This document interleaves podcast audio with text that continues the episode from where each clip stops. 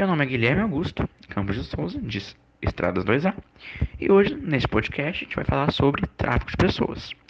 De acordo com a Organização das Nações Unidas, pelo Protocolo de Palermo de 2003, define-se como tráfico de pessoas todo recrutamento, transporte, abrigo, transferência ou recebimento de pessoas por meio da ameaça ou uso da força, formas de coerção, rapto, fraude, engano ou abuso de poder, para explorar uma posição de vulnerabilidade ou receber o pagamento e benefícios para o consentimento de uma pessoa de explorar sua vida e seus trabalhos. Tem-se que, de uma maneira geral, que o comércio de pessoas, que é este tráfico, consiste no ato de escravizar, explorar e privar a vida destes indivíduos, caracterizando-se principalmente como uma forma de violação dos direitos. Temos que também que, se ao transporte, a exploração ou caçamento de direitos, este crime já pode ser classificado como tráfico de pessoas. Este tráfico, atrás apenas de do tráfico de drogas e de armas, é o terceiro negócio ilícito mais rentável do mundo, não excluindo nenhum país ou indivíduos, apesar de que mulheres, crianças e adolescentes são as principais vítimas do tráfico de pessoas. Temos também, de acordo com a ONU, quanto mais vulnerável um país é, tanto socialmente, economicamente e politicamente, mais suscetível a este tráfico este país acaba por ser. O tráfico de pessoas ele surgiu lá na Idade Média, entre 476 d.C. e 1453, durante a República Romana, em que os, os, romanos eles pegavam seus inimigos, os traficavam e usavam como mão de obra escrava, além de os impérios portugueses, ingleses, franceses, espanhóis, holandeses e dinamarqueses, na época da escravidão, fazerem amplo uso de trabalho escravo, traficando negros da África, principalmente da África subsaariana. Uma grande diferença que acho muito interessante ressaltar neste podcast é a diferença entre tráfico de pessoas e contrabando de imigrantes. Uma das principais é, minúcias disso estaria no ato do consentimento. Por mais que tenhamos que o tráfico ele possa haver consentimento, mas exista coerção, o contrabando de imigrantes ele possui sim, mesmo em condições perigosas e degradantes, o consentimento explícito da vítima, da, da vítima mesmo que seja sobre o ato criminoso. Já na, no tráfico de pessoas, nós temos o amplo consentimento, sendo como irrelevante. O, o consentimento da pessoa no tráfico é irrelevante, visto que é usado de larga coerção. Além do contrabando de imigrantes, ele ser sempre transnacional, enquanto o tráfico de pessoas pode ocorrer tanto internacionalmente quanto dentro de um próprio país. Um grande exemplo disso seria que o próprio Brasil possui mais de 200 rotas de tráfico, enquanto a exploração o contrabando ele, de, ele termina com a chegada do imigrante ao seu destino. Já o tráfico, após o destino, temos ainda grande exploração. Foi a partir de 1904 que surgiram os primeiros instrumentos legais para o combate do tráfico de pessoas. Nesse primeiro momento, o tráfico de pessoas ele era entendido como todo ato de captura ou aquisição de um indivíduo para ele ser posteriormente vendido ou trocado. Só que ao longo do século XXI, esse termo ele foi muito discutido e, consequentemente, ele foi atualizado e expandido. E além disso, foi ampliado o foco para outros pontos importantes, como por exemplo o casamento forçado em troca de vantagens econômicas e políticas, a entrega de menores de 18 anos a terceiros, é, a necessidade de se estabelecerem medidas administrativas para modificar as práticas ligadas à escravidão, ao transporte de, de pessoas de um país a outro e a privação de liberdade das pessoas. Então, em 1998, o Estatuto do Tribunal Penal Internacional passou a definir a escravidão sexual e a prostituição forçada como crimes contra a humanidade. Com isso, a Assembleia Geral da ONU passou a discutir mais mecanismos, é, mais protocolos e mais ações para o enfrentamento desse crime. Com isso, no ano de 2000 foi estabelecido o Protocolo de Palermo, que ele tornou o tráfico de pessoas é, um crime organizado transnacional, ou seja, comum a várias nações. Também, a partir do ano de 2000, foram criados vários outros protocolos, como o protocolo relativo à prevenção, repressão e punição do tráfico de pessoas, em especial mulheres e crianças. E, o, e como outro exemplo, o, o protocolo contra o crime organizado transnacional, relativo ao combate ao contrabando de imigrantes por via terrestre, marítima e aérea. É, também foi criado o Escritório das Nações Unidas sobre Drogas e Crimes, que foi criado em 1999. Ele passou a ressaltar é, o quão é, o crime organizado estava envolvido nessa atividade do tráfico de pessoas e passou então a promover medidas eficazes para reprimir essas ações criminosas relacionadas.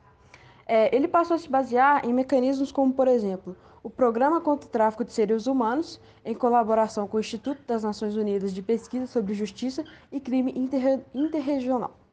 Esse programa ele coopera com os Estados-membros da ONU em seus esforços de combater o tráfico de humanos, ressaltando o envolvimento do crime organizado nesta atividade e promovendo medidas eficazes para reprimir ações criminosas.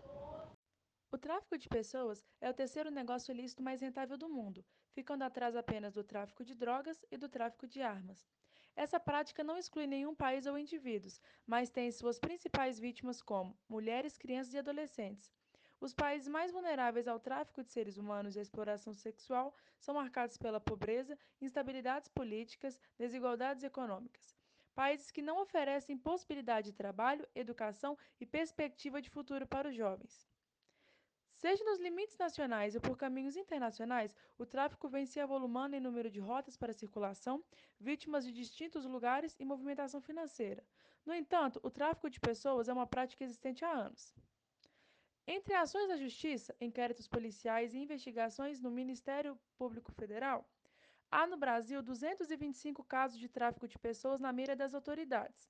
Além disso, já houve 15 condenações judiciais. Em geral, segundo o relatório produzido pela Organização das Nações Unidas, em 2016, as principais vítimas desse tipo de crime são levadas para as atividades como exploração sexual e o trabalho forçado. O relatório da ONU, citado pelo MPF, aponta ainda outros destinos para as vítimas de tráfico de pessoas, como casamentos forçados, produção de pornografia, remoção de órgãos, adoção ilegal, exploração da medicância e até mesmo a formação de milícias infantis para atuar em conflitos armados. Ao todo, segundo a ONU, foram 5.800 vítimas na América do Sul entre 2012 e 2014, sendo que mais da metade para exploração sexual e cerca de um terço para o trabalho forçado. Em 30 de julho é celebrado o Dia Nacional de Enfrentamento ao Tráfico de Pessoas. Segundo o MPF, a lei sancionada em outubro de 2016, conhecida como Marco Legal do Tráfico de Pessoas, significou um avanço no combate a esse tipo de crime no Brasil. Até então, o Código Penal brasileiro era explícito apenas em criminalizar o tráfico de pessoas para fins de exploração sexual. A nova lei define que é crime agenciar, aluciar, recrutar, transportar, transferir, comprar, alojar ou acolher pessoa mediante grave ameaça, violência, coação, fraude ou abuso, com a finalidade de remover-lhe órgãos, tecidos ou partes do corpo, submetê-la a trabalhos em condição análogas ou a de escravo, submetê-la a qualquer tipo de servidão, adoção ilegal, exploração sexual.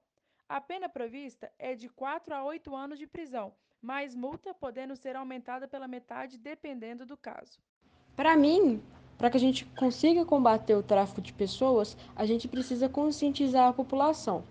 A gente pode fazer isso por meio de campanhas de TV, de rádio, a gente pode distribuir panfletos, pode fazer parcerias, porque a gente precisa aumentar a consciência pública sobre o problema e risco que acompanham algumas promessas e ofertas, é, porque essas promessas de ofertas podem vir de pessoas mal intencionadas, que às vezes elas oferecem algumas coisas mirabolantes, algumas coisas que são ótimas demais para a realidade, e as pessoas acabam aceitando.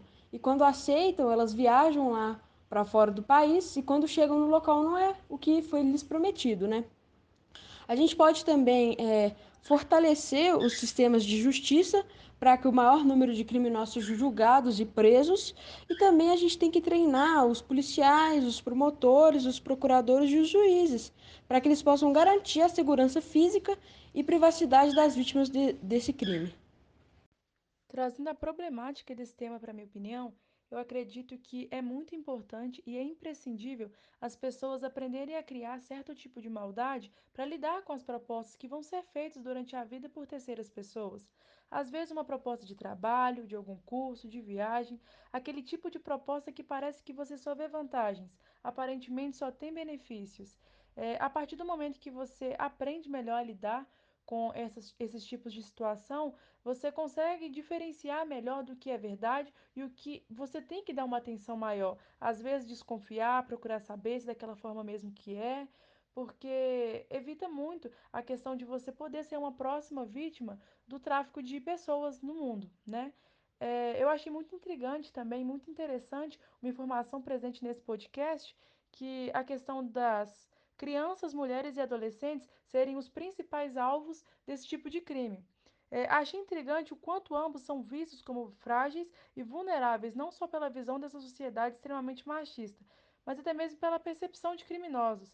Achei muito assim, como se diz, interessante essa questão de homens quase não serem vítimas desse tipo de crime. Parece que não só a sociedade, que é um tanto quanto machista, mas também os criminosos enxergam é, mulheres, crianças e adolescentes assim como mais frágeis, mais vulneráveis, né? Mais fácil de cometer crimes como esses.